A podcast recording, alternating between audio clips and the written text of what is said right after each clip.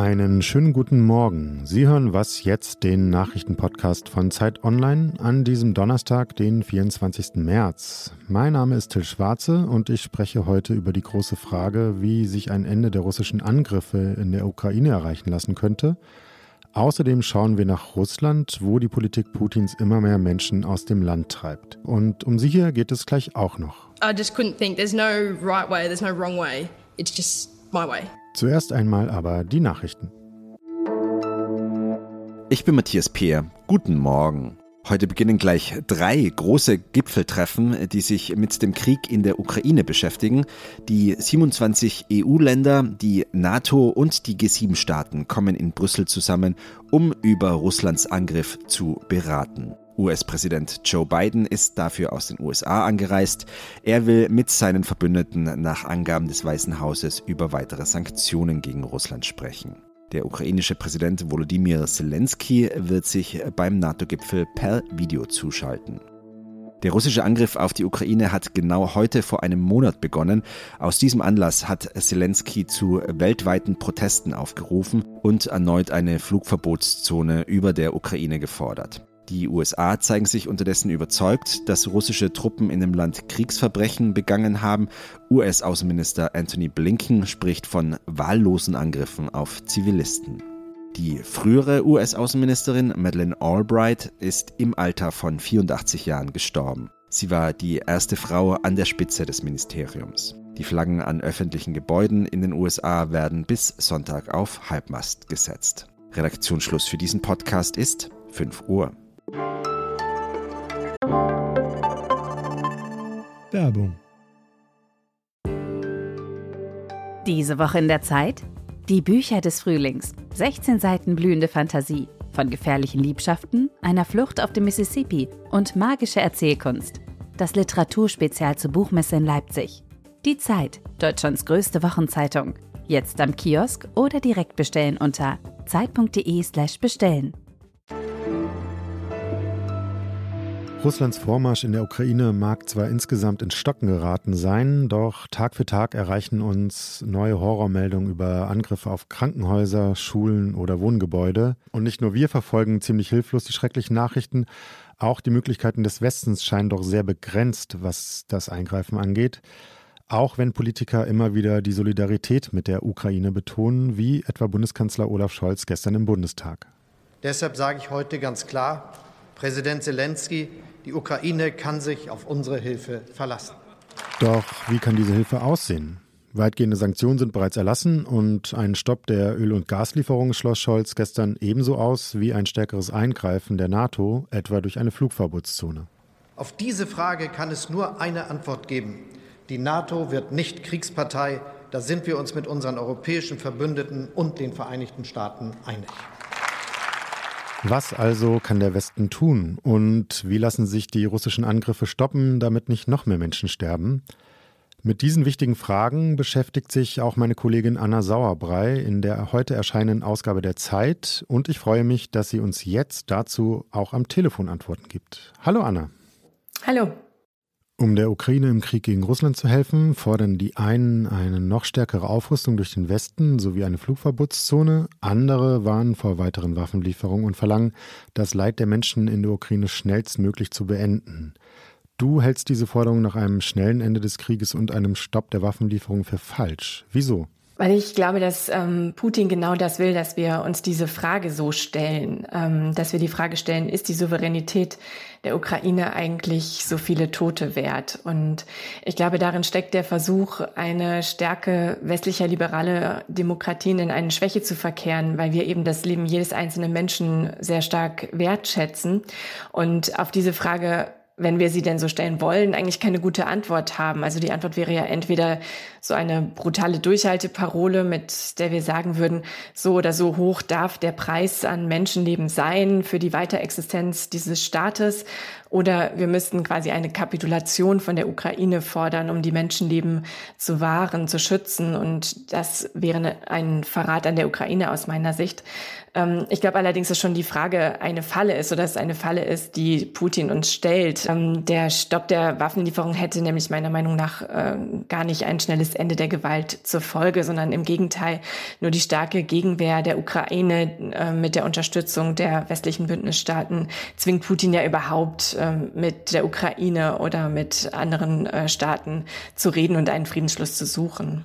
In deinem Artikel schreibst du auch, solange Putin den Krieg nicht gewinnt, gewinnt ihn die Ukraine. Das kann aber auch bedeuten, dass die Russen weiter wie bislang mit brutaler Gewalt Zivilisten töten und ganze Städte wie etwa Mariupol zerstören. Das ist leider wahrscheinlich. Ähm, Im engeren Sinne kommt Russland, kommt Putin militärisch in der Ukraine nur in sehr kleinen Schritten voran, an vielen Stellen auch gar nicht. Und um Druck zu erzeugen, wird jetzt vor allen Dingen gegen die Zivilbevölkerung vorgegangen, werden Menschen ermordet, werden Kriegsverbrechen begangen. Ich fürchte, das ist für Putin im Moment quasi die einzige, wenn man es mal ganz zynisch ausdrucken möchte, Optionen, da irgendwas zu tun. Er weiß um die psychologische Wirkung auch in den westlichen Ländern. Er weiß, dass damit auch der Druck auf die ukrainische Regierung steigt, einen Friedensschluss zu suchen. Das kommt ihm wieder zugute. Ich glaube nur, dass es auch ein Trugschluss ist, dass äh, ein Friedensschluss in Anführungszeichen ein Ende der Gewalt wäre. Ähm, es wäre vielleicht dann auch so eine Situation wie im Donbass, so ein eingefrorener Konflikt, der immer wieder aufgeflackert ist. Ja, auch schon seit 2014 sind ja auch im Donbass über 14.000 Menschen gestorben, ohne dass wir das so richtig hier im Westen auch da als Krieg wahrgenommen haben. Ähm, und natürlich wären auch Angriffe auf weitere Länder in der Region, Georgien, Moldawien denkbar. Also ich glaube, das wäre nicht vorbei, nur weil wir jetzt sozusagen den Ukrainern die Unterstützung entziehen und sagen, macht doch endlich Frieden. Was wäre denn aus deiner Sicht jetzt das richtige Vorgehen? Vielleicht doch ein stärkeres Eingreifen etwa der NATO? Ich denke, es ist richtig, was jetzt gerade im Moment getan wird, ähm, ja von vielen Bündnisstaaten die Ukraine sehr stark zu unterstützen mit Waffenlieferungen, mit Geld, um Waffen selber einzukaufen, also Militärhilfe, äh, mit dem starken Austausch von Informationen, auch der Geheimdienste, äh, mit Hilfe bei der Cyberabwehr, ähm, finanzieller Unterstützung für das ukrainische Staatswesen. Ich glaube schon, dass die deutsche Bundesregierung damit recht hat, davor zu warnen, äh, die NATO in diesen Krieg einzubeziehen Und ähm, das sehen die Amerikaner oder die amerikanische Regierung sieht es auch nicht anders. Und das nicht nur, weil damit eine Ausweitung der Kampfhandlungen mit völlig unsehbarem Ende verbunden wäre, sondern auch, weil man letztlich Putin damit einen Gefallen tun würde. Also ich glaube, es ist für ihn innenpolitisch sehr, sehr schwierig zu sagen, ich kapituliere vor der Ukraine, aber den Kampf mit der NATO, das würde ihm sozusagen nochmal richtig äh, Schub geben, weil es seine verquere Prognose, dass es ähm, ja eigentlich um eine Auseinandersetzung sozusagen zwischen den alten Blöcken des Kalten Krieges geht. Ähm, das würde man ja quasi dadurch äh, erst bestätigen. Ähm, ich glaube, das Öl- und Gasembargo wäre auf jeden Fall auch noch eine Möglichkeit. Auch in diesem Wirtschaftskrieg, der ja nebenher läuft, äh, könnten noch weitere Schritte nötig und möglich sein. Vielen Dank für deine Einschätzung, Anna. Gerne.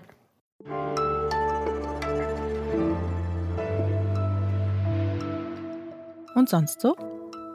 Es gibt ja diese etwas abgenutzte Weisheit, man solle aufhören, wenn es am schönsten ist. Doch ob auf einer guten Party oder bei einer erfolgreichen Karriere, oft wird der richtige Zeitpunkt verpasst. Nicht aber Ashley Barty, die australische Tennisspielerin und Weltranglisten Erste, verkündete völlig überraschend ihr Karriereende. I'll be retiring from tennis and I'm so grateful to everything that tennis has given me, but I know that the time is right now for, for me to step away and chase other dreams. In dem auf Instagram veröffentlichten Video spricht sie darüber, wie viel ihr der Sport gegeben habe, aber auch wie richtig sich dieser Schritt jetzt für sie anfühlt und dass es nun an der Zeit sei, andere Träume zu verfolgen. Wenn das nicht mutmachend ist, was Barty sich da mit ihren 25 Jahren traut, und vielleicht ist es ja auch eine gute Erinnerung für den einen oder die andere, den richtigen Zeitpunkt nicht zu verpassen, beziehungsweise auch zu radikalen Schritten bereit zu sein, um die eigenen Träume Wirklichkeit werden zu lassen.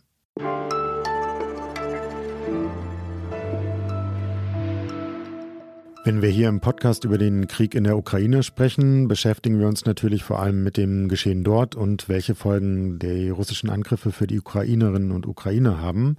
Etwa, dass sie in großer Zahl vor dem Krieg fliehen müssen. Weit mehr als drei Millionen haben bereits das Land verlassen.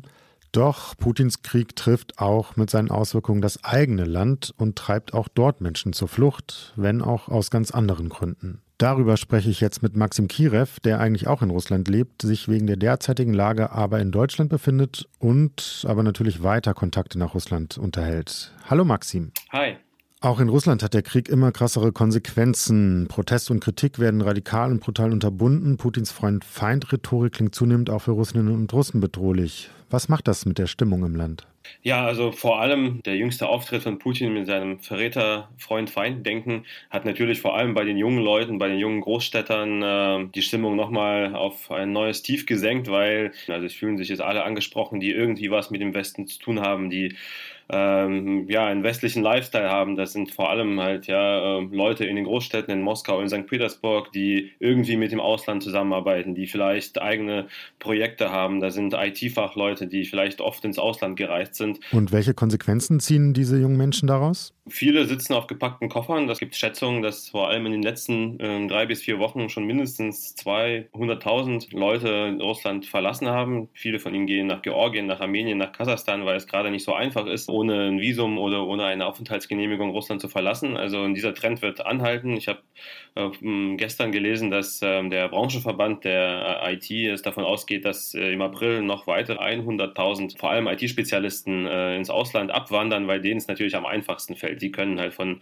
aus dem Ausland arbeiten, sind auf dem Arbeitsmarkt begehrt, aber auch Leute, die jetzt, sage ich mal, in St. Petersburg ein Café haben oder irgendein, irgendeine coole Werkstatt, Designer, ja, die sitzen alle auf gepackten Koffern und ähm, allein schon diese Bereitschaft und das Interesse an, äh, an Auswanderung hat rapide zugenommen. Das merkt man auch in meinem Freundeskreis. Also das ist definitiv nicht vergleichbar mit dem, wie es halt vorher in anderen Krisen gewesen ist. Was bedeutet es für die russische Gesellschaft, wenn jetzt diese westlich orientierten, zumeist jungen Menschen das Land verlassen? Also ich denke, dauerhaft wird das äh, schon auch dazu führen, dass sich das Land mehr und mehr abnabelt. Das ist, glaube ich, auch das, was ähm, die Führungsriege in Moskau ähm, gerne sehen will, ja, dass Russland sich ähm, weiter vom Westen äh, abwendet. Und auch wenn diese Schicht sehr dünn war, diese, diese großstädtische äh, kreative Schicht, die hat ja auch so äh, in gewisser Weise diese, diesen westlichen Lifestyle in Russland etabliert auch, ja. Und äh, eigentlich war, wurde da gar nicht mehr als westlich empfunden, sondern eigentlich auch als urrussisch, nur halt modern. Und das wird wegfallen. Die Gesellschaft wird weiterhin noch tiefer gespalten sein. Ich kenne also von vielen jungen Menschen, die jetzt mittlerweile nicht mehr mit ihren Eltern reden, wo, dass die Eltern sie als Verräter bezeichnen, genauso wie Putin sie als Verräter bezeichnet. Diese Rhetorik wird teilweise auch übernommen, auch innerhalb von Familien. Was man sagen kann, ist, die Stimmung ist gespalten und ähm, das wird sich sicherlich noch weiter verschlimmern. Du hast es gerade angesprochen, ist die Haltung zum Krieg und Putins Politik also vor allem eine Generationenfrage? Ja, ich glaube, das hängt vor allem auch damit zusammen, dass ähm, die Generation Informationen unterschiedlich konsumieren. Die meisten Informationen kriegt man in Russland auf Telegram momentan, ähm, weil das noch die letzte Insel unabhängiger äh, Information ist. Und ähm, wenn man sich nicht mehr aktiv um Informationen bemüht, und das, das tun viele ältere Leute nicht, dann ist man quasi abgenabelt. Und äh, bei jungen Menschen, die sehen diese Bilder, die sehen Fotos aus Kharkiv, aus Mariupol, die können auch, äh, die, viele von uns haben Verwandte in der Ukraine, wir kommunizieren mit denen ich glaube, wenn man das alles gesehen hat, dann kann man eigentlich, wenn man bei, Trost, bei Trost ist, das nicht unterstützen. Vielen Dank, Maxim. Ich danke dir. Das war was jetzt an diesem Donnerstagmorgen. Meine Kollegin Munja Malborg hält Sie um 17 Uhr im Update auf dem Laufenden. Und wenn Sie uns schreiben möchten, machen Sie das gerne. Unter wasjetzt.zeit.de erreichen Sie mich und meine Kolleginnen und Kollegen. Mein Name ist Till Schwarze. Ich wünsche Ihnen einen guten Start in den Tag und bis bald.